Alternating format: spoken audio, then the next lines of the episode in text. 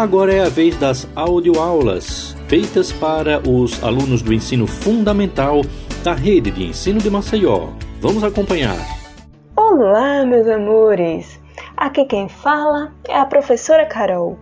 Hoje trago a aula 30 do componente curricular de língua portuguesa para o primeiro, o segundo e o terceiro ano do ensino fundamental. Mas antes, eu gostaria de saber.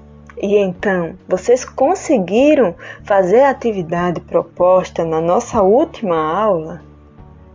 Lembram que utilizamos a letra da música Criança Não Trabalha para fazermos listas. Cada ano ficou responsável por uma lista. O primeiro ano, uma lista com o nome de brinquedos que aparecem na música. O título da lista era Lista de Brinquedos. E então, vocês conseguiram? Então, vamos corrigir. O primeiro brinquedo foi bicicleta. E então, lembram como se escreve bicicleta? B I C I C L E T A bicicleta. Vamos novamente. B I C. I C. L E. T A. Bicicleta. Abaixo vocês escrevem peão. P I a, O e o sinal gráfico tio, aquele que parece uma onda em cima do A. Vou repetir. Peão. P I A O e o sinal gráfico tio em cima da letra A, como se fosse uma onda. Bola é a, foi o próximo brinquedo, a próxima palavra. Bola faz abaixo de, de peão. B O L A bola boneca B O N E C A boneca. Vou repetir. B O N E C A boneca. Já a segunda lista foram, foi para os alunos do segundo ano do ensino fundamental. Lista de brincadeira. Pula-cela. P U L A. Você irá fazer um tracinho. O hífen, aquele mesmo tracinho que separa as sílabas. E então fazer a palavra cela. S E L A pula cela. Eu vou repetir. Pula. P-U-L-A. Escreve o tracinho deitado que se chama hífen. Cela. S-E-L-A. Pula cela. Avião. A V I A, O e o sinal gráfico teu em cima da letra A para fazer ão. Avião. Vou repetir. A, V, I, A, o sinal gráfico em cima do A, O. O próximo é quebra-cabeça. Q, U, E, B, R, A. Quebra. Faz um tracinho igual o tracinho que você fez na palavra pulacela. E agora vamos fazer a palavra cabeça. C, A, B, E, C cedilha, A, quebra-cabeça. Vou repetir.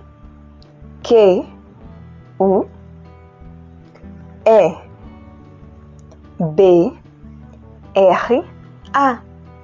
Faz o tracinho e escreve a palavra cabeça. C, A, B, E, C cedilha, A. Quebra-cabeça. Pega, pega.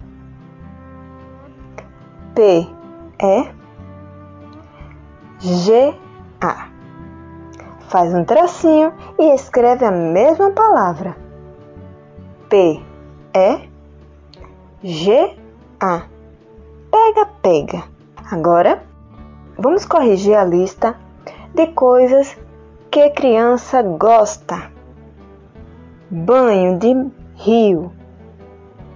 B. A. N. H.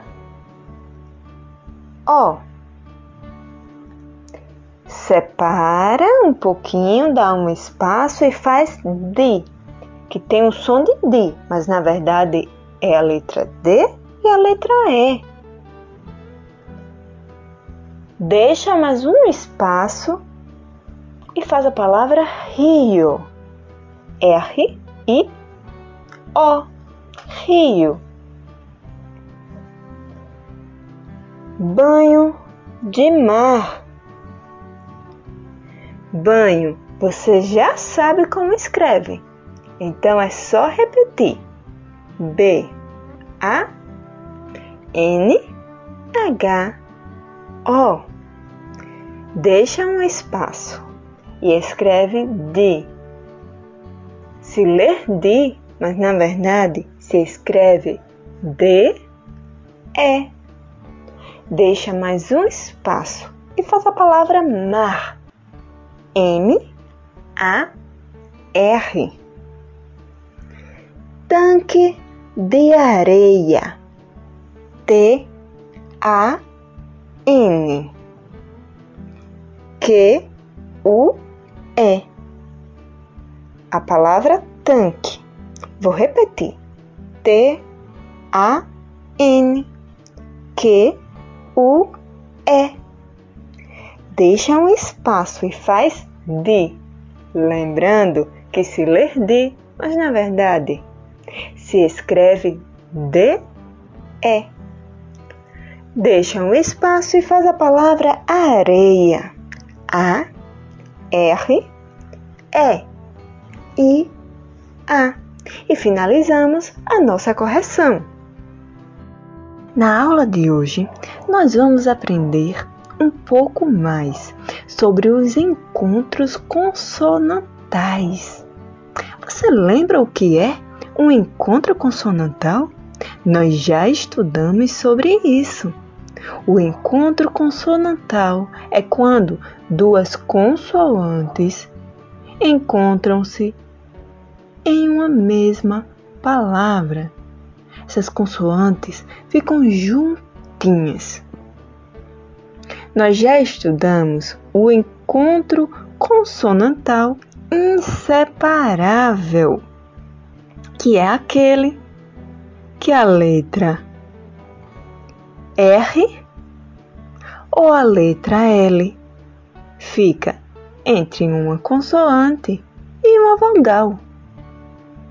Hoje vamos aprender mais sobre os encontros consonantais separáveis, que são aqueles que, quando vamos separar as sílabas, eles não ficam juntos. E para observarmos melhor isto, hoje eu quero contar para vocês uma fábula. Vocês lembram o que é uma fábula, não é mesmo? A fábula, ela é um gênero textual que é narrada e geralmente tem como personagens principais animais que falam e têm sentimentos iguais aos seres humanos. A fábula que eu vou fazer a leitura hoje, ela tem origem chinesa e se chama A Raposa e o Tigre. Eu vou começar a leitura, então fica bem ligadinho. Um tigre agarrou uma raposa na floresta e decidiu matá-la para comê-la no almoço. A raposa, muito esperta, disse ao tigre: Se eu fosse você, não me comeria. Sou a enviada do imperador do céu para ser o rei dos animais. Ele vai ficar muito desgostoso ao saber que você me matou por causa de uma simples refeição. O tigre então exclamou: Ah, é? Se duvida do que eu estou dizendo, vem atrás de mim. Vamos passar na floresta. Vai notar que os animais ficarão aterrorizados ao me verem. O tigre então aceitou a proposta. Os dois foram para a floresta. A raposa na frente e o tigre logo atrás. Em pânico, todos os animais fugiram. E o tigre então ficou espantado. Ele não percebeu que, na verdade, os animais estavam fugindo dele e não da raposa. A raposa nessa história, ela foi muito mais esperta, não é mesmo? E o tigre, ele não reconheceu a força que ele tinha. Neste texto, nós vamos retirar duas palavras: a palavra tigre e a palavra floresta. E vamos aprender um pouquinho mais sobre elas. Tigre. T I G E R é tigre. Neste texto, nós vamos estudar a palavra floresta. Mas para isso, eu preciso que você pegue o seu caderno e um lápis. Vamos escrever a palavra floresta no caderno. Vamos lá? F L O R E S T A floresta. Eu vou repetir. F L O R E S T A floresta. Já escreveu? Agora, abaixo da palavra floresta, você vai fazer novamente a mesma palavrinha, floresta. Porém, agora separando as sílabas. Floresta. Vamos para a primeira sílaba. Flo. F L O. Faz um tracinho deitado. Esse tracinho se chama hífen e ele serve também para separar uma sílaba da outra. A primeira sílaba vocês já fizeram? Eu vou repetir. Flo. F L O.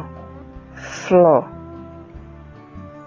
Agora vamos fazer a segunda sílaba depois do hífen, depois do tracinho deitado. Res. R E S. Faz o hífen, que é o tracinho deitado, e vamos para a terceira sílaba. Escreve T A Floresta. Na palavra floresta, nós vamos encontrar dois encontros consonantais. O primeiro está na primeira sílaba, flo, onde temos a letra F e a letra L. Essas letras são duas consoantes e por isso é chamada de encontro consonantal. Depois, nós vamos encontrar o segundo encontro consonantal, que é entre a letra S e a letra T. Lembram que eu falei que existem dois tipos de encontros consonantais. O primeiro é aquele em que as letras não se separam e é chamado de inseparável, porque, mesmo na separação das sílabas, esse encontro vai continuar, ele é inseparável.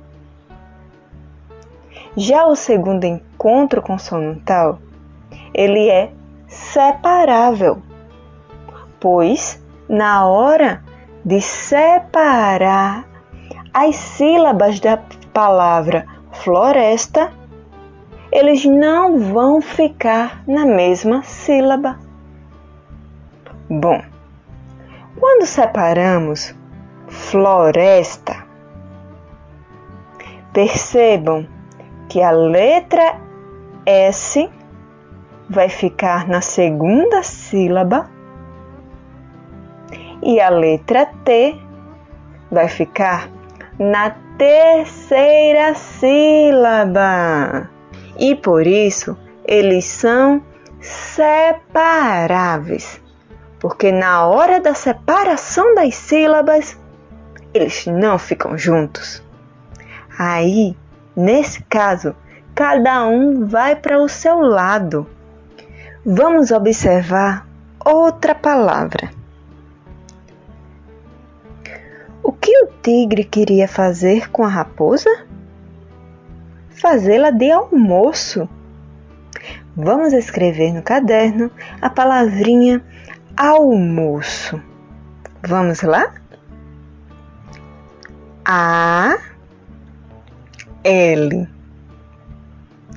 M O C cedilha O. Almoço. De novo. A. L. M. O. C cedilha. O. Almoço. Perceba que temos um encontro consonantal na palavra. A letrinha L e a letrinha M estão juntas. Vamos circular essas duas letrinhas juntas? Circula. Agora vamos separar as sílabas da palavra almoço. Vamos fazer a primeira sílaba. Ao. A. L. Parece U, mas não é. É a letrinha L. Coloca o hífen, que é o tracinho deitado, e vamos para a segunda sílaba. Mo. M. O. Coloca o hífen e vamos para a terceira sílaba. Só. C cedilha, O. Almoço. Viram que neste caso as consoantes L, M se separaram. Então, na palavra almoço, nós temos um encontro consonantal separável porque na hora da separação das sílabas, eles não ficam juntos. Cada um fica na sua própria sílaba. Mas quando a palavra está completinha, sem nenhuma separação, aí sim eles ficam juntinhos. E então, será que vocês entenderam a minha explicação? Vamos para a atividade? A nossa atividade de hoje será coletiva. Os alunos do primeiro e do segundo e do terceiro ano farão a mesma atividade. Bom, mas antes eu quero que vocês lembrem que na nossa história o tigre e a raposa saíram para caminhar na floresta e os animais que lá estavam ficaram assustados com a presença do tigre. A nossa atividade será a seguinte: iremos imaginar e escrever o nome de alguns animais que poderiam estar naquela floresta, vendo o tigre e se assustando com ele. Eu vou falar o nome de alguns animais que eu imaginei que poderiam estar naquela floresta.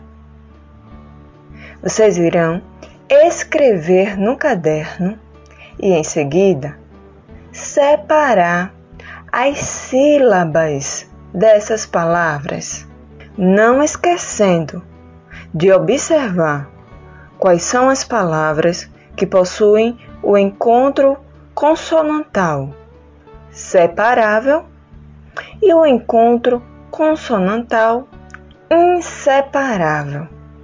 Vamos começar? Tartaruga, crocodilo, elefante, zebra, urso. Eu vou repetir as palavras. Preste bastante atenção. Tartaruga, crocodilo, elefante, zebra, urso. Essas são as palavras, os nomes dos animais. Agora você, ao lado deles, irá separar as sílabas. Em seguida, você irá pintar de azul as sílabas com encontros consonantais separáveis e pintar de verde as sílabas com encontro consonantal inseparáveis. Lembrando que o encontro consonantal separável é aquele que, quando vamos separar as sílabas, eles não ficam mais juntos. Já os inseparáveis são aqueles que, quando separamos as sílabas, o encontro consonantal continua na mesma sílaba. Eu vou repetir as palavras: elefante, tartaruga, crocodilo, elefante, zebra, urso. Esses foram os animais que poderiam estar naquela floresta, vendo a passagem do tigre e da raposa. E para a atividade ficar melhor ainda, que tal você imaginar quais outros animais poderiam estar na floresta? Agora é com você. Escreva o nome de mais cinco animais que poderiam estar presenciando aquele momento em que a raposa e o tigre andavam pela floresta. Use a sua imaginação. Por hoje é só. Um grande beijo e um forte abraço. Tchau, tchau. Boa tarde, queridos alunos. Eu sou a professora Luzia. Hoje, com a 28ª aula do componente curricular Língua Portuguesa para o quarto ano. Vamos relembrar o que nós aprendemos até agora sobre os substantivos. Nós vimos que os substantivos são palavras que servem para dar nomes aos seres em geral Palavras como porta, boneca, comida, Maceió, saudade, Camila são chamados de substantivos, porque dão nome aos seres e às coisas. Vimos também que existem substantivos próprios e comuns.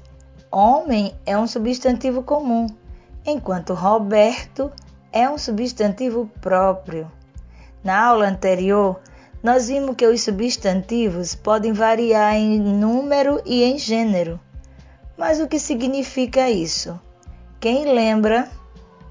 Dizemos que o número se refere ao singular ou ao plural e gênero se refere ao feminino ou ao masculino. Na atividade, eu deixei com vocês um trechinho do texto O Circo Vira-Vira e pedi para vocês fazerem a mudança em gênero. Vamos ver como ficou? O trechinho era assim: No circo também trabalham uma mulher com uma barba enorme e um homem ruivo, sem barba nenhuma. Com a mudança no gênero ficou assim: No circo também trabalham um homem com uma barba enorme e uma mulher ruiva sem barba nenhuma. Na aula de hoje, nós vamos começar a estudar um outro grupo de palavras. Para isso, eu vou ler para vocês um trechinho de um conto de Clarice Lispector chamado Felicidade Clandestina. Esse conto traz a história de uma menina que amava livros e que tinha uma amiga cujo pai era dono de uma livraria. A narradora é a menina que gostava de ler. ela vivia pedindo livros emprestados à amiga, mas a garota recusava-se a emprestar. A situação se repetia todos os dias, até que a narradora descobriu que a amiga tinha um livro que ela desejava muito ler. O livro era As Reinações de Narizinho, de Monteiro Lobato. A filha do dono da livraria prometeu emprestar o livro, mas todas as vezes que a narradora ia à sua casa, ouvia que o livro estava emprestado para outra pessoa. Foram muitos dias vivendo essa rotina torturante, até que a mãe da menina egoísta percebeu o que estava se passando. Muito surpresa com a situação, a mãe disse que o livro nunca havia sido emprestado e que a filha nem sequer o leu. Decepcionada com a crueldade da filha, ela fez questão de emprestar o livro e dizer que a jovem poderia ficar com ele o tempo que desejasse. Isso provocou na narradora uma felicidade enorme. Ela não cabia em si de tanta felicidade. No trecho que eu vou ler, a narradora descreve a menina que tinha o pai dono de uma livraria. Prestem bem atenção nas palavras que são utilizadas e tentem imaginar como era essa personagem fisicamente. Ela era gorda, baixa, sardenta e de cabelos excessivamente crespos, meio arruivados. Tinha um busto enorme, enquanto nós todas ainda éramos achatadas. Como se não bastasse, enchia os dois bolsos da blusa por cima do busto, com balas, mas possuía o que qualquer criança devoradora de histórias gostaria de ter: um pai dono de livraria. E aí, eu li o trecho. Vocês conseguiram imaginar como a personagem era fisicamente? Ela era magra ou gorda? Alta ou baixa? Como eram os cabelos? E o busto? Quais foram as palavras que fizeram a gente construir uma imagem da menina? Ah, podemos dizer que foram as palavras gorda, baixa, sardenta, crespos, dentre outras palavras que a autora usou para descrever a personagem. Sem essas palavras, nós não poderíamos imaginar a personagem da mesma forma como nós imaginamos. Como atividade, você irá fazer um desenho da menina descrita pela narradora. Eu vou ler o trechinho outra vez e você vai prestar bem atenção nas características da menina. Ela era gorda, baixa, sardenta e de cabelos excessivamente crespos, meio arruivados. Tinha um busto enorme, enquanto nós todas ainda éramos achatadas. Como se não bastasse, enchia os dois bolsos da blusa por cima do busto com balas, mas possuía o que qualquer criança devoradora de histórias gostaria de ter: um pai dono de livraria. Espero que vocês tenham gostado da história. Beijos e até a próxima aula. Boa tarde, queridos alunos do quinto ano. Sou o professor Antônio Carlos e hoje vamos para a nossa 27 audioaula de língua portuguesa. Na aula anterior, a professora Dilvânia trouxe um texto informativo que falava a respeito das queimadas. Lembram? Infelizmente, esse problema ocorre com muita frequência aqui no Brasil e nós ficamos muito tristes com isso, pois as queimadas têm consequências graves para o meio ambiente e para a nossa vida. E o pior é que muitos incêndios florestais são provocados pelos seres humanos. Já pensou que coisa horrível? E quais são as consequências das queimadas? Vocês pesquisaram? A fumaça das queimadas pode causar danos à saúde das pessoas, pois deixam o ar muito poluído. O fogo pode atingir florestas, redes elétricas, casas, prédios públicos e outros tipos de construções. As queimadas destroem a fauna, que são os animais, e a flora, que são a vegetação. As queimadas também matam os microorganismos do solo, tornando mais pobre. Elas também são responsáveis pelo aquecimento do planeta.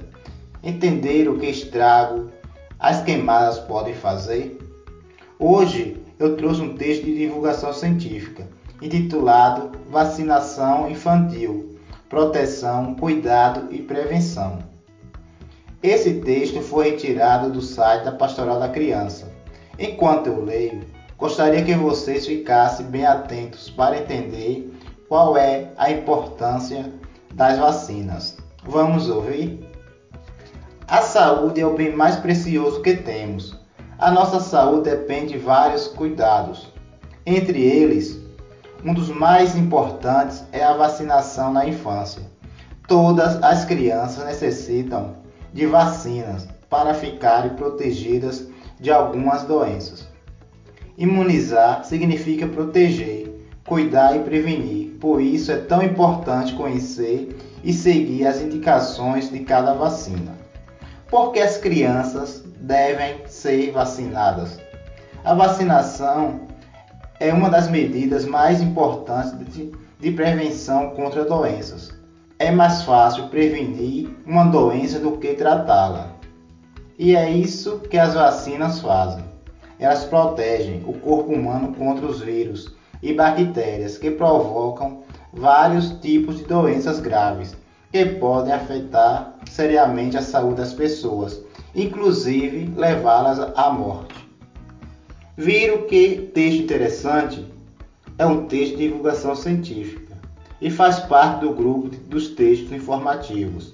Mas as vacinas não são apenas para as crianças. As vacinas são importantes para os adultos também. Os adultos, de vez em quando, também precisam ser vacinados. Existem várias vacinas para nós que somos adultos. Eu vou dar um exemplo. Aqui no Brasil, todos os anos acontece uma campanha de vacinação contra a gripe H1N1 e várias pessoas adultas têm o direito de serem vacinadas. Dentre essas pessoas estão os idosos, as pessoas que têm doenças crônicas, os profissionais de saúde, da saúde e os professores. Agora mesmo, há muitos adultos no mundo inteiro esperando ansiosamente uma vacina contra a Covid-19, pois muitas pessoas já morreram por causa dessa doença. Deu para entender como é importante a vacinação? Deu para entender também como os textos de divulgação científica são importantes para nos ensinar, nos esclarecer sobre coisas importantes e nos ajudar a viver melhor? Para produzir uma vacina, há um trabalho grande de pesquisa dos cientistas. Há também as pessoas que pegam os textos dos cientistas com os resultados das pesquisas e transformam esses textos em textos mais simples para que a gente possa compreender. Depois eles publicam esses textos em sites, jornais, revistas, blogs, tornando-os acessíveis para a nossa leitura. Isso é muito bom, não é? Então, como atividade, você vai explicar por que os textos científicos são importantes. Um forte abraço e até a próxima aula. Olá, meus queridos alunos. Como é que vocês estão? Tudo bem com vocês? Eu sou a professora Sandra Lessa, professora de Educação Física. Trabalho lá na Xana Jaqueira, na Escola Sérgio Luiz Pessoa Braga. E hoje vou ficar com vocês na aula de Educação Física, na nossa 16ª aula de Educação Física. Mas antes eu gostaria de saber se vocês conseguiram realizar nossa tarefa, a nossa tarefinha da aula anterior, que foi tentar realizar uma dança com a nossa música, escolher uma música e realizar uma dancinha. Vocês conseguiram? Quem conseguiu, ótimo. Quem não conseguiu, ainda dá tempo tentar, né? Vamos escolher uma música, afastar os móveis da casa, chamar todo mundo de casa para dançar. Quem ainda dá tempo. Tá bom? Hoje a gente vai ter também outra aula de dança. Mas primeiro a gente vai alongar. A gente vai se preparar para nossa aula de dança. Então vamos esticar o braço bem grande lá em cima. Lembram pegar a nuvenzinha lá no céu? Vamos lá pegar a nuvenzinha lá no céu. Até ficar na pontinha do pé. Voltei até deixar o pezinho no chão de novo, girei o braço, bem devagar, acordando o corpo, girei os, os dois braços ao mesmo tempo para trás, depois para frente, sempre tentando controlar a respiração, tá? Sempre, ó, vamos tentar é cheirar uma flor, aquela flor bem linda, e soprar uma vela de aniversário. A gente não sopra a vela de aniversário rápido, né? A gente sopra devagar. Então, dessa forma, a gente vai tentar controlar nossa respiração para a gente não ficar cansado. Então, ainda afastando as pernas, em pé, a gente vai descer o nosso corpinho para o lado, né? Com o bracinho esticado. Depois para o outro lado, com outro braço esticado agora. Dois pés no chão. Depois os dois braços ao alto agora, lá em cima de novo, ainda com as pernas afastadas. Eu vou levar o meu corpo lá na frente. Isso. Lembra da respiração, tá? Voltei. Isso. Tá muito bom. Muito bem. Abracei, juntei as duas pernas, abracei meu joelho direito, depois o meu joelho esquerdo, depois eu vou pegar meu pezinho atrás. Bastante cuidado, tá? Segura aí o equilíbrio. Depois eu vou pegar meu pezinho esquerdo para alongar bem a minha coxa, tá? Isso. Afastei as pernas. Vou girar o quadril, vou dar uma volta bem grande nele. Para dentro, uma volta completa. Depois para fora. Tá bom? Vou tentar dar uma corridinha paradinho no mesmo lugar. Bem rápido, bem rápido, bem rápido agora. Bem rápido, bem rápido, bem rápido. E aí, cansaram? Mais uma vez, bem rápido, bem rápido, bem rápido, bem rápido. Isso, vai desacelerando. Toma um pouquinho de água pede para a mamãe afastar os móveis, né? Nessa dancinha, a gente vai ter movimento de animais. Eu acho que todo mundo gosta de animais, né, gente? Então vocês vão imitar animais, os movimentos animais do gato, do cachorro, tá? Do elefante. É uma música, é um ritmo que eu sei que vocês gostam, que é o funk. E aí, se animaram? É bem dançante essa música. Vocês vão fazer no ritmo do funk essa música. Mas é uma música bem alegre.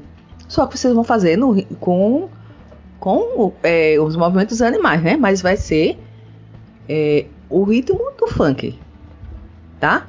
Quero ver quem é que vai conseguir. Eu vou tentar aqui e vocês tentam aí. Vamos lá? Vamos dançar com a tia Sandra? you.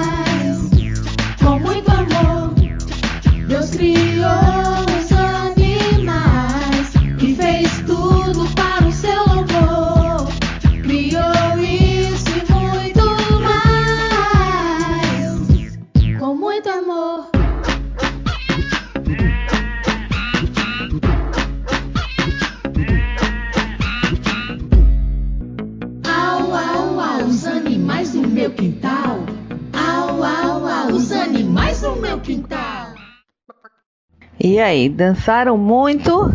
Eu me diverti bastante aqui. Então, a nossa tarefinha para a próxima aula vai ser o quê? Vocês vão convidar uma pessoa de casa. Você já dançou com ela? Maravilhoso. Você vai convidar todas as pessoas que estão em casa e vão fazer de novo essa dancinha dos animais. Tá bom? Vocês é, vão fazer uma dancinha, essa dancinha, e vão botar todo mundo de casa para dançar, para se mexer, tá?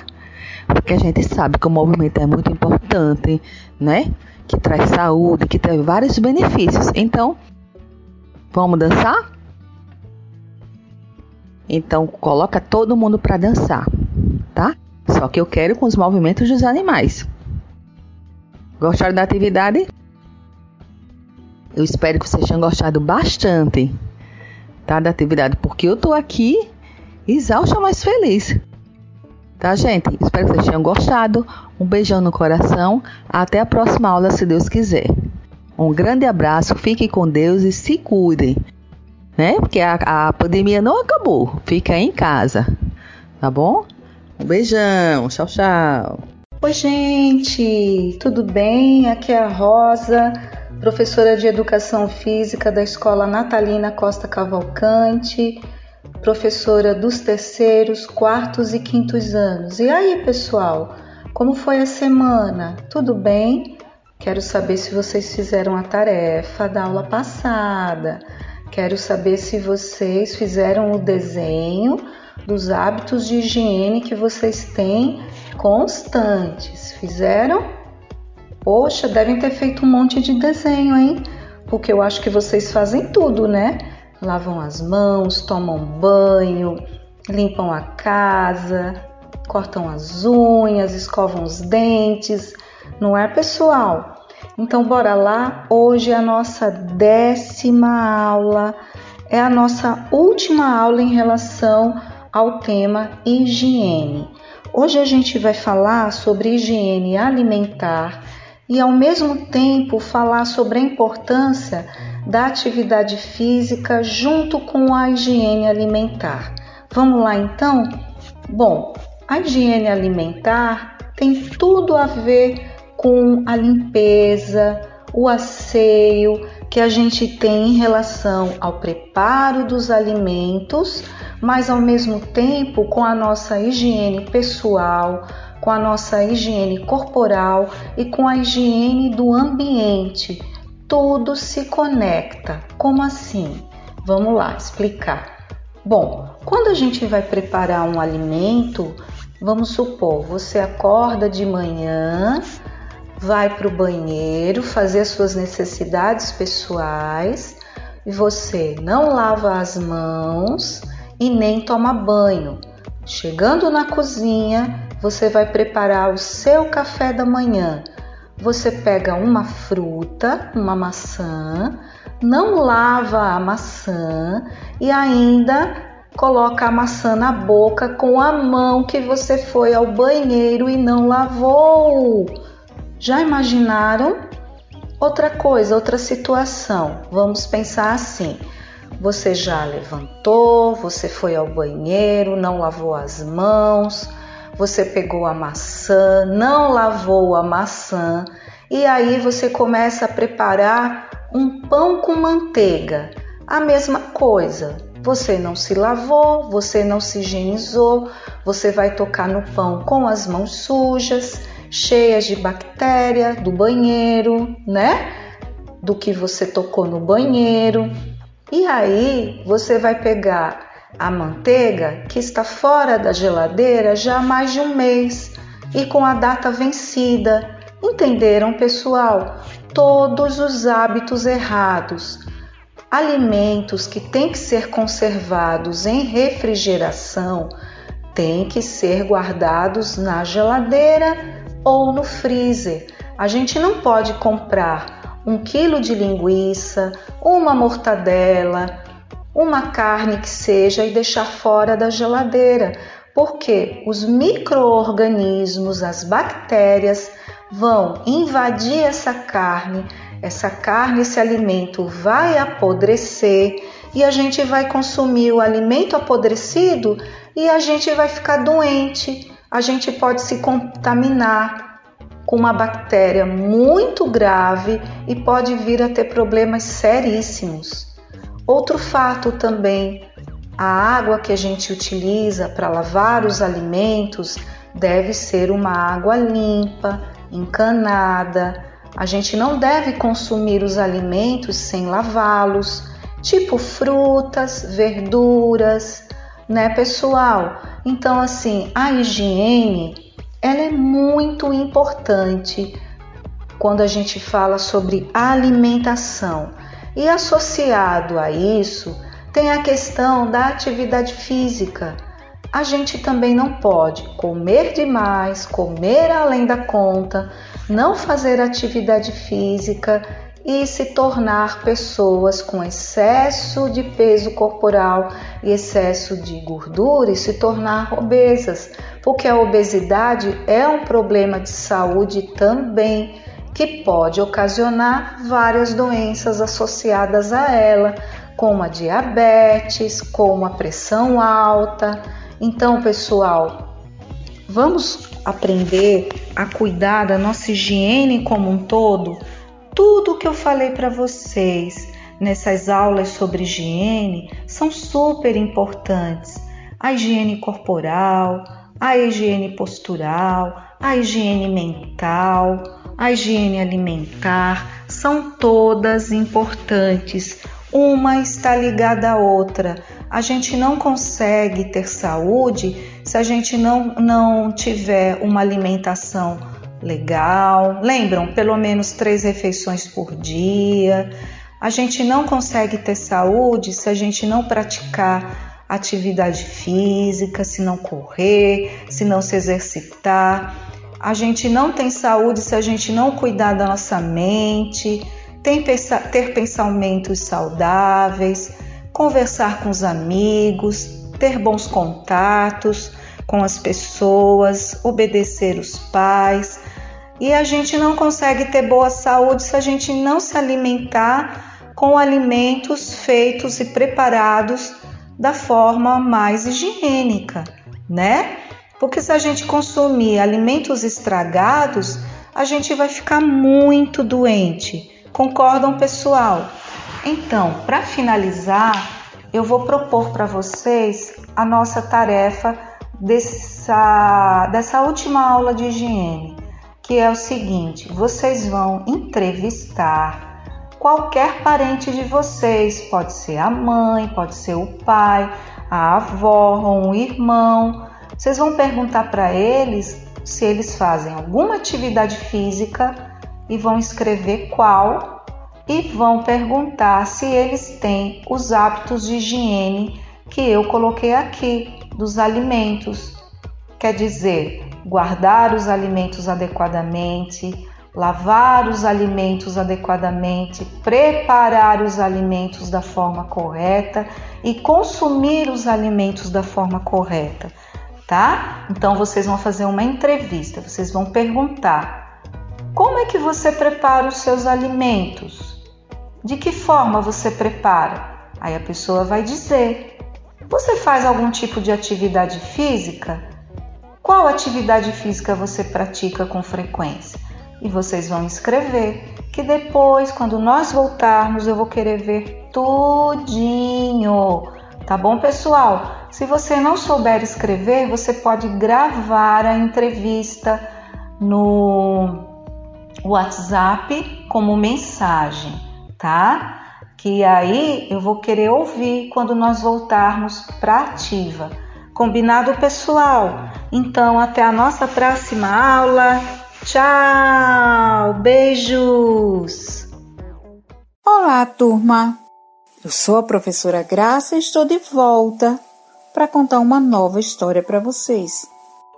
O título da história é A Floresta que Venceu.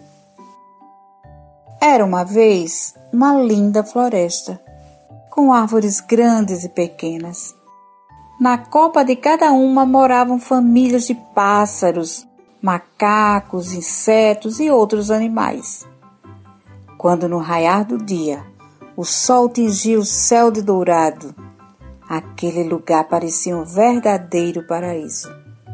Os pássaros cantavam lindas melodias, as borboletas zigue-zagueavam entre as hortênsias e margaridas, os macaquinhos pulavam de um galho para o outro e fazia um barulho engraçado, estalando as frutinhas entre línguas e dentes. Era tudo lindo e havia muita harmonia. Porém, certo dia, um homem apareceu ali. Ele trazia consigo um machado afiado em sua mão. Parou, olhou para a esquerda e para a direita e escolheu uma dentre as árvores para cortar. Os pássaros se alvoroçaram, os macacos deram pulos e gritos ensurdecedores, mas nada atrapalhou a mão certeira daquele homem e a pequena árvore tombou sem vida. No outro dia, ele retornou com alguns companheiros munidos de machados e serras, escolheram suas vítimas e fizeram a derrubada fatal. Mas cinco árvores tombaram no chão, outrora tão amigo, onde estavam fincadas suas raízes. Quando aqueles homens saíram dali, imediatamente os animais se reuniram com as árvores para traçar um plano que não permitisse mais tamanha maldade. Afinal, todos estavam sendo afetados pela ação devastadora dos homens.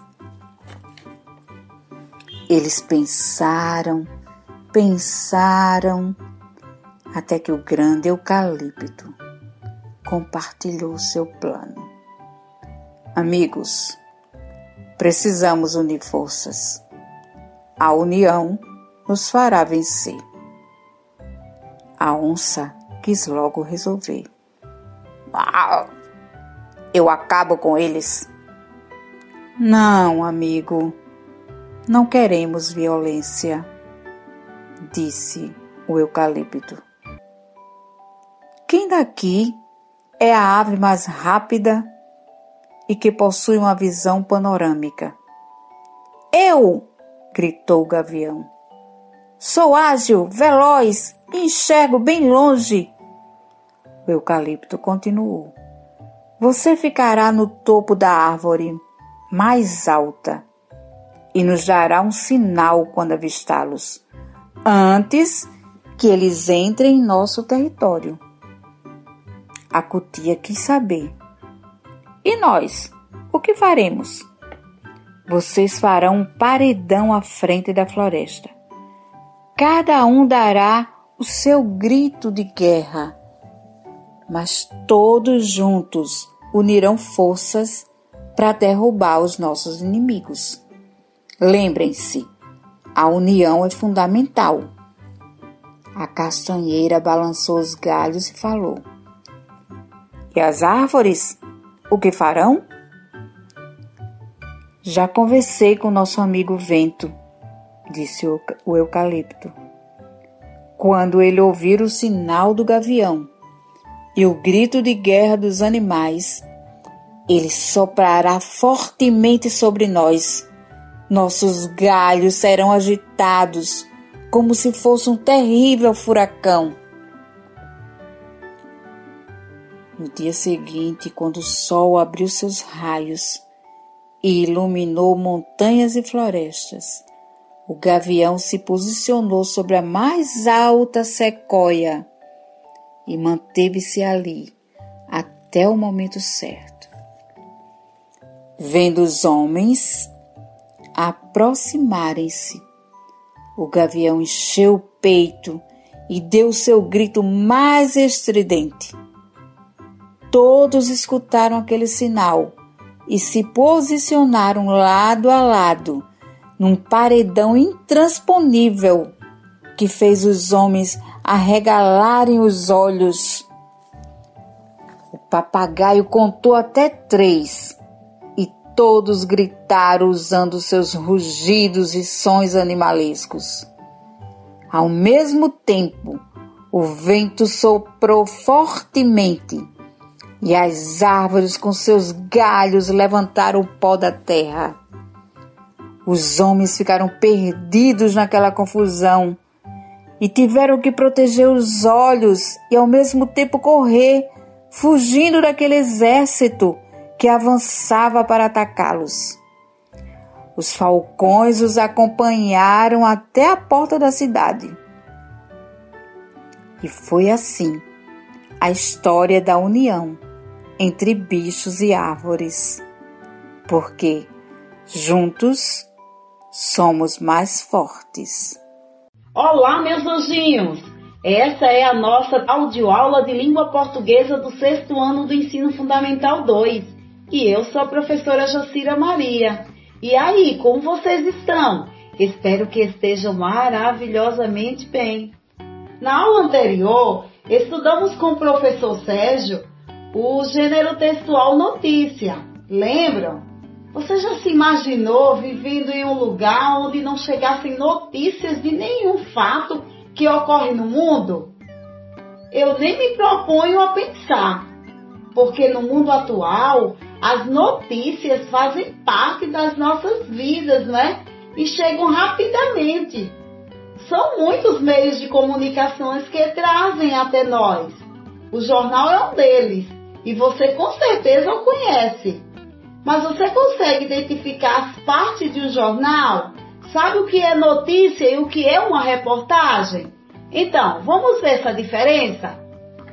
Dentre outras diferenças que podem surgir, vale lembrar que a notícia apresenta um tema atual, de modo inteiramente informativo, enquanto a reportagem aprofunda-se mais sobre os temas sociais e de interesse da sociedade, apresentando as opiniões do autor. Também ambos textos são jornalísticos informativos, conduzidos pelos meios de comunicação, porém, ambos possuem suas particularidades. A reportagem é um tipo de texto que tem o intuito de informar e, ao mesmo tempo que prever criar uma opinião nos leitores, Portanto, ela possui uma função social muito importante como formadora de opinião. A reportagem também pode ser um texto expositivo, informativo, descritivo, narrativo ou opinativo. Desse modo, ela pode tanto se aproximar da notícia quanto dos artigos opinativos, porém não deve ser confundida com eles expositivo informativo porque ele expõe sobre um determinado assunto, com o intuito principal de informar o leitor. Podem também ser textos descritivos e narrativos, uma vez que descrevem ações incluem tempo, espaço e personagens. E por fim, é um texto opinativo, ou seja, o repórter apresenta juízos de valor sobre o que está sendo discorrido. Em resumo, podemos dizer que a notícia faz parte do jornalismo informativo, enquanto as reportagens fazem parte do chamado jornalismo opinativo. Entenderam? Vocês sabiam que a reportagem é um texto que precisa de mais tempo para ser elaborado pelo repórter, onde se desenvolve um debate sobre um tema de modo mais abrangente que a notícia? Pois é. Embora apresenta uma estrutura similar à notícia, a reportagem é mais ampla e menos rígida na estrutura textual. Ela pode incluir as opiniões e interpretações do autor, entrevistas e depoimentos, análise de dados e pesquisa, causas e consequências, dados estatísticos, entre outros. Vale lembrar que a estrutura básica dos textos jornalísticos é dividida em três partes, que são título principal e secundário, as reportagens, tal qual as notícias, podem apresentar dois títulos, um principal e um mais abrangente, chamado manchete, e outro secundário, uma espécie de subtítulo e mais específico.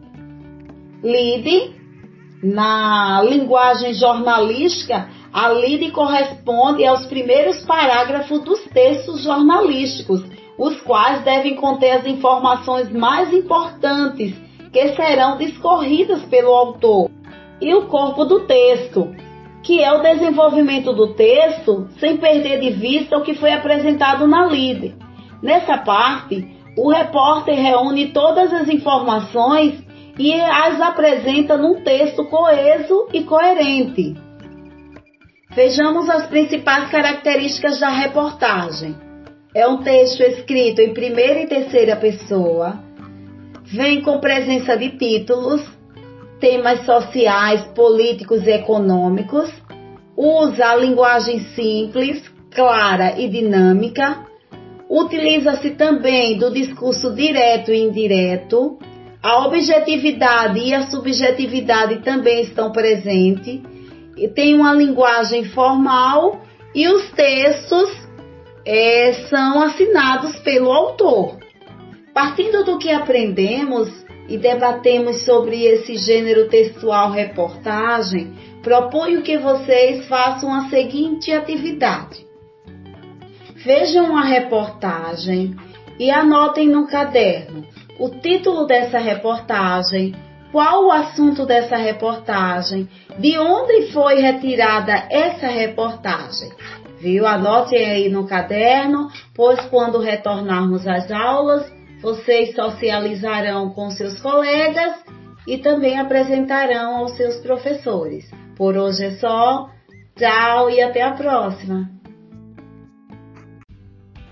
Olá, pessoal. Eu sou a professora Ana Daniela e esta é a aula de número 30 de língua portuguesa para o sétimo ano do ensino fundamental 2. Na aula anterior, iniciamos os nossos estudos sobre o gênero textual artigo de opinião, que é um tipo de texto dissertativo argumentativo em que o autor apresenta seu ponto de vista sobre determinado tema. Hoje, convido vocês a conhecerem as características desse gênero textual. Vamos lá? As características do artigo de opinião são as seguintes: textos escritos em primeira ou terceira pessoa, uso da argumentação e persuasão. Geralmente são assinados pelo autor as produções são veiculadas nos meios de comunicação. Possuem uma linguagem simples e objetiva.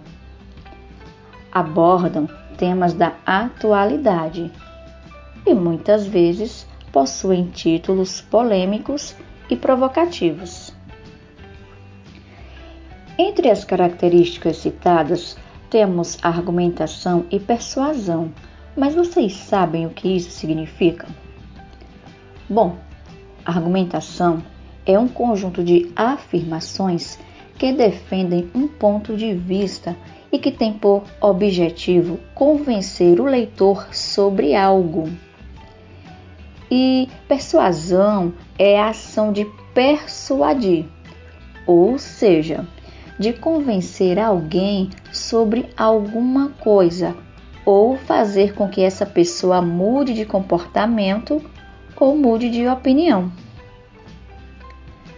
Entenderam?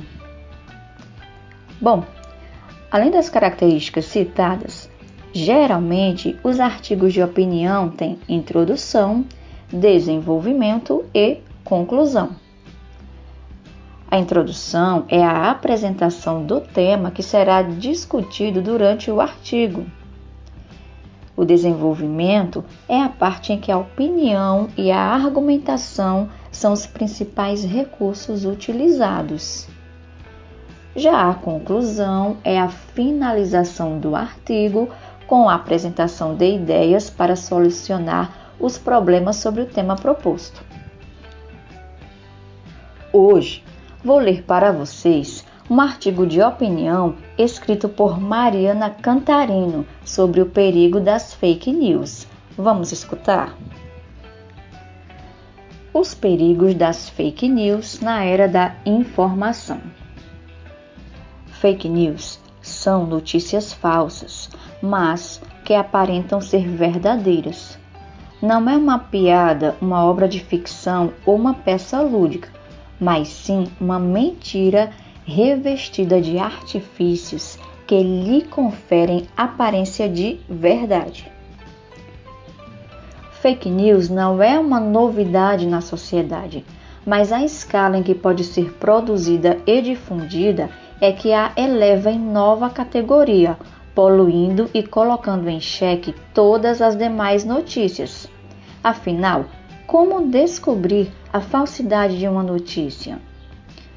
No geral, não é tão fácil descobrir uma notícia falsa, pois há a criação de um novo mercado com as empresas que produzem e divulgam fake news, constituindo verdadeiras indústrias que caçam cliques a qualquer custo, se utilizando de todos os recursos disponíveis para envolver inúmeras pessoas que sequer sabem que estão sendo utilizadas como peça-chave dessa difusão. Infelizmente, é muito comum o uso das primeiras vítimas como espécie de elo para compor uma corrente difusora das fake news. Assim, aquelas pessoas que de boa fé acreditaram estar em contato com uma verdadeira notícia passam, ainda que sem perceber, a colaborar com a disseminação e a difusão dessas notícias falsas. Mas não é impossível detectá-las e combatê-las. Há técnicas e cuidados que colaboram para mudar este cenário, sendo a educação digital uma ferramenta para fortalecer ainda mais a liberdade de expressão e o uso democrático da internet. Mariana Cantarino, portal.mackenzie.br. Então, o que acharam? Muito sério isso, não é verdade? Nos últimos meses, as fake news tomaram conta do mundo inteiro. Vocês têm lido ou ouvido muitas fake news? Bom, na nossa atividade de hoje, vocês escreveram no caderno alguma notícia que vocês leram e depois descobriram que não era verdadeira. Entenderam? Vou repetir. Na nossa atividade de hoje, vocês escreveram no caderno alguma notícia que vocês leram e depois descobriram que não era verdadeira. Pessoal, por hoje é só. Um forte abraço e até a próxima aula. Olá, sou o professor Júnior, professor de língua portuguesa tudo bem com vocês? Audioaula de hoje, audioaula número 28, sobre a obra Ninho de Cobras, do escritor alagoano Ledo Ivo, para os alunos do nono ano. Na audioaula passada, conversamos sobre o escritor marcelense Ledo Ivo, e hoje trago meu colega e professor de Geografia, amante da literatura lagoana, Herbert Vieira, para apresentar um pouco mais sobre essa obra. Olá pessoal, sou Herbert Vieira, geógrafo, professor, apaixonado por literatura de autores alagoanos e hoje eu vou ter o prazer de falar para vocês um pouquinho sobre o livro Ninho de Cobras do autor chamado Ledo Ivo, autor alagoano Ledo Ivo.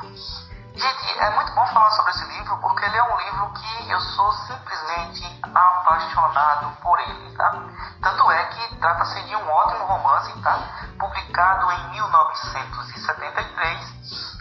É, esse livro, esse romance, ele vai se passar durante a ditadura de Vargas, denominada de Estado Novo, tá pessoal?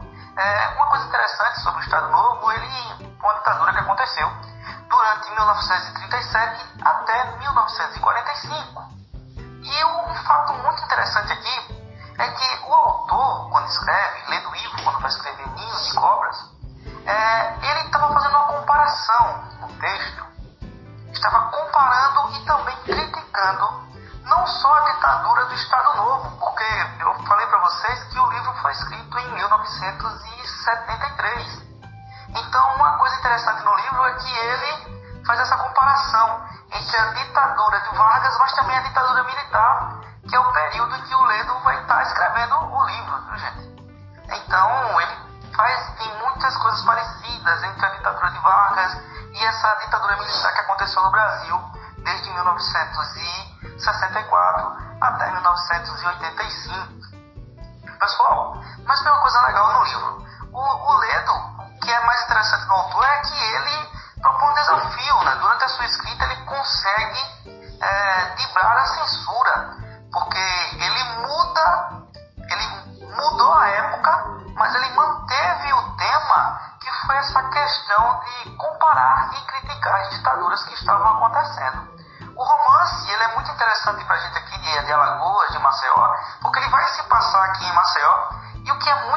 É fazer um retrato fiel da capital alagoana na época que o autor quer retratar. Então a gente vai ter aí a história, a geografia, aspectos econômicos daqui de Maceió e também figuras políticas, figuras de destaque na época, são retratadas no livro. Outra coisa que o livro vai retratar, e é muito interessante que vocês leiam o livro por conta disso, é a violência que acontece aqui no nosso estado,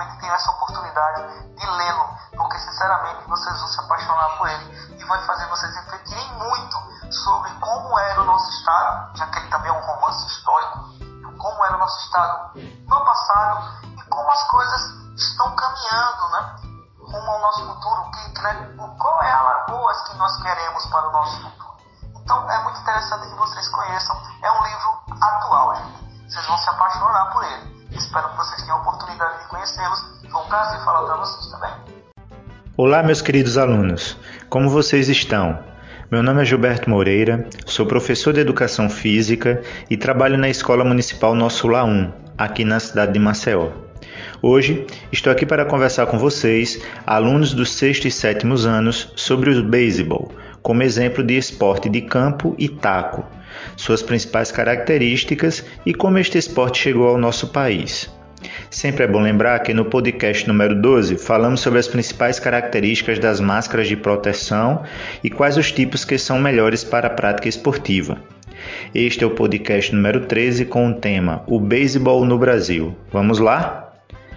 Os esportes de campo e taco são aqueles que se caracterizam por rebater a bola lançada pelo adversário o mais longe possível, para tentar percorrer o maior número de vezes as bases ou a maior distância possível entre as bases, enquanto os defensores não recuperam o controle da bola e assim somar pontos. Como exemplo desse tipo de modalidade, temos o hóquei sobre a grama, o beisebol e o golfe. Temos ainda tacobol, softball e o cricket.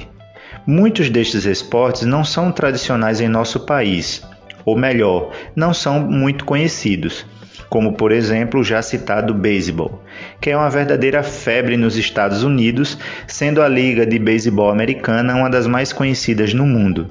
Na América do Sul, a Venezuela é uma das forças desta modalidade.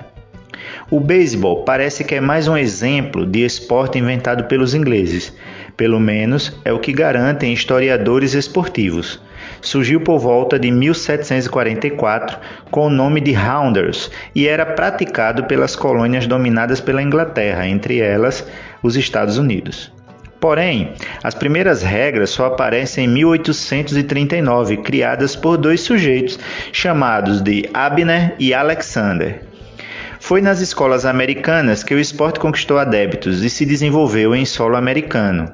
Veja aí a importância das escolas nos Estados Unidos para o desenvolvimento dos esportes. Acredito que nossas escolas também podem trabalhar nesse sentido. Tornando-se em 1910 o esporte mais querido dos americanos, tá? Porém, foi com a entrada de jogadores negros para o beisebol que as emoções aumentaram e a paixão pelo esporte cresceu ainda mais. É importante lembrar que isto causou bastante polêmica, uma vez que o racismo era e ainda hoje é muito forte nos Estados Unidos. Hoje, os negros são figuras importantes dessa e de outras modalidades esportivas no mundo todo. O beisebol chegou ao Brasil pela mão dos japoneses e seus descendentes por volta de 1908, uma vez que no Japão este esporte é bastante popular. A primeira equipe surgiu em 1919, chamada de Clube Esportivo Mikado, e era integrada basicamente por jornalistas e funcionários do jornal Nipak. A primeira partida oficial aconteceria em 1920 em São Paulo, o marco foi a criação do São Paulo Baseball Clube, formado pela fusão do Mikado e outras equipes em 1936. Neste ano, disputou-se o primeiro campeonato brasileiro e o Tietê sagrou-se campeão. No ano seguinte, em 1937, o Campeonato Brasileiro foi vencido pelo São Paulo Baseball Clube. A partir daí, o beisebol evoluiu bastante em solo brasileiro. Portanto, o beisebol brasileiro vem conquistando seu espaço gradativamente. Vários campeonatos sul-americanos foram conquistados pelo Brasil, que tem disputado com brilho os pan-americanos. Temos hoje no país mais de 200 equipes de beisebol e no mundo mais de 20 milhões de jogadores. Gostaria de lembrar que usei duas fontes de pesquisa sobre o assunto uma foi o site da Nova Escola, que vocês podem acessar de qualquer plataforma, seja computador, tablet ou celular. E também o livro do jornalista e escritor Orlando Duarte, chamado A História dos Esportes. Como atividade, peço a vocês que pesquisem sobre uma figura muito importante para o desenvolvimento do beisebol no Brasil, Olímpio da Silva e Sá. Quem foi ele? Onde trabalhou, qual seu papel no desenvolvimento deste esporte em nosso país. Resiste em tudo que encontrar no seu caderno de atividades e continue se cuidando. Nos encontraremos nas próximas aulas. Um abraço. Olá pessoal, tudo bem com vocês?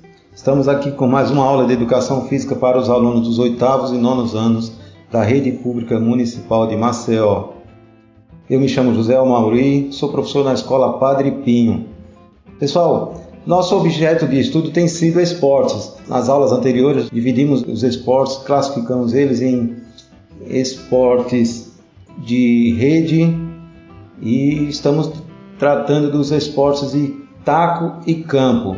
Na aula passada nós concluímos como se joga o cricket e para a aula de hoje nós vamos falar um pouco do mini golf, principalmente da sua origem. A aula de hoje será a aula de número 12. Ok, pessoal? Vamos à aula.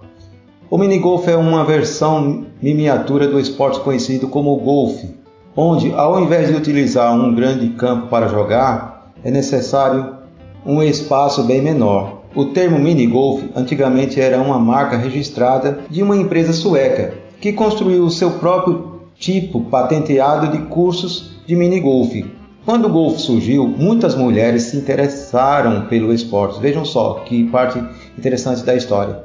Mas as normas sociais conservadoras consideravam inacessíveis que as mulheres se apresentassem publicamente fazendo os movimentos violentos que exigem uma tacada de golfe. Vejam só, né, pessoal, como era antigamente a mulher, como ela era vista, né? Olha só, Portanto, um pequeno campo com 18 buracos foi construído para as mulheres. Era uma forma de adaptar, né, de deixar elas separadas. Esse foi aparentemente o primeiro campo de minigolf em miniatura no mundo. Algumas décadas, décadas mais tarde, tornou-se habitual para muitos americanos, britânicos, quando iam para os hotéis, que os hotéis oferecessem a eles tacos de golfe e campos em miniatura usando os mesmos projetos dos campos de golfe real, mais um décimo de, da escala do tamanho, beleza? Olha só, pessoal, o mini golfe pelo mundo. O mini golfe até agora não atingiu uma popularidade tão grande em outros países da mesma forma que é popular na Europa e na América do Norte. A razão provavelmente é econômica.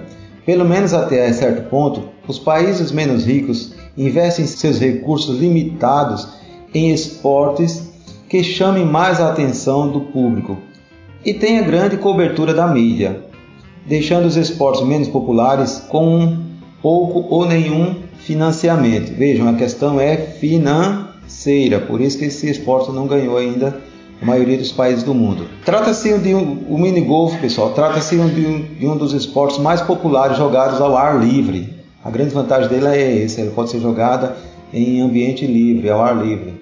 No entanto, é apenas uma atividade de lazer e não um esporte competitivo. Em 1950, a empresa americana Put Put exportou seus campos de minigolf para a América do Sul, para a Austrália, para o Japão, para a Índia, Itália, Paquistão, Argentina e o Brasil. Os campos de minigolf são encontrados em praticamente todas as partes do mundo mas sua popularidade é mais nos Estados Unidos, Reino Unido, Nova Zelândia, Escandinávia e Europa. Eu, particularmente, enquanto professor de educação física, nunca vi um campo de mini golfe, tá? Mas ele, como ele pode ser jogado em qualquer parte ao ar livre, pode-se criar essa, esse campo de mini golfe, beleza, pessoal? Por isso que eu estou passando ele aqui para vocês é um esporte de campo e taco e com certeza dá para se praticar ele em ambientes escolares. Beleza? Vamos a algumas regras do mini golf, pessoal.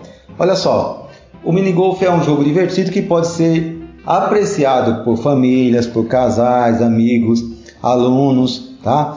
Qualquer número de jogadores pode jogar ao mesmo tempo é melhor que não seja um número superior a 4 ou 5 jogadores em cada grupo, beleza? Então, assim, a média de 4 a 5 jogadores por grupo. É geralmente apreciado por aqueles que procuram entretenimento, ou seja, passar o tempo, né? Distração. Mas é também jogado a sério, tá? E temos inclusive ligas profissionais no mundo todo, beleza? O jogo não exige muitos acessórios dos indivíduos, Além do campo, é claro, né? As únicas peças de equipamentos que os jogadores precisam é um taco e uma bola. Beleza? É, vamos ao objetivo do jogo, pessoal. Olha só, os campos de minigolf têm 18 faixas marcadas que são numeradas. Os jogadores devem completar cada buraco no número de ordem, sem pular nenhum deles. Quando a gente diz completar buraco, pessoal, é jogar a bolinha até acertar o buraco, tá certo? De acordo com as regras do jogo, usando seu taco, os jogadores devem jogar a bola de golfe da área de saída em linha reta em direção ao buraco.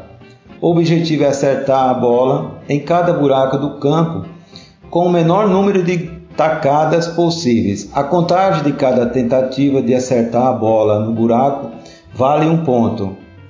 Se depois de seis tacadas a bola não tiver atingido o buraco, mais um ponto é adicionado ao total. Um jogador não pode totalizar mais de sete pontos em qualquer buraco. O jogador com o menor número de tacadas ao final da rodada ganha a partida. Beleza? Pessoal, nós teremos que ter mais uma aula para poder continuar falando sobre o mini golf. Beleza? O que eu quero como tarefa de casa é que vocês deem uma olhada de forma mais específica, uma lida ou assistam algum vídeo, porque é muito interessante a gente aprender novas modalidades. Beleza? Então fica essa dica aí. Visualizar no YouTube jogos de mini golf. Uma boa aula, um abraço a todos, valeu turma. Muito obrigado aos alunos da Rede de Ensino de Maceió pela audiência. O programa Rádio Escola Maceió vai ficando por aqui. Este que é um material diário com conteúdo pedagógico para todos os alunos da Rede de Ensino de Maceió enquanto atravessamos este período de pandemia do novo coronavírus e também de isolamento social. Você acompanha este programa pela Rádio Difusora de Alagoas todos os dias e também pelos aplicativos de música Radio Public, Pocket Casts, Overcast, Google Podcasts, Breaker, Anchor, Spotify, Deezer e também no YouTube. A produção é das equipes técnica e pedagógica da Secretaria Municipal de Educação de Maceió, os trabalhos técnicos de Odilon Costa Pinto e a apresentação é minha, Delane Barros. Muito obrigado pela audiência, bom fim de semana e até o nosso próximo encontro.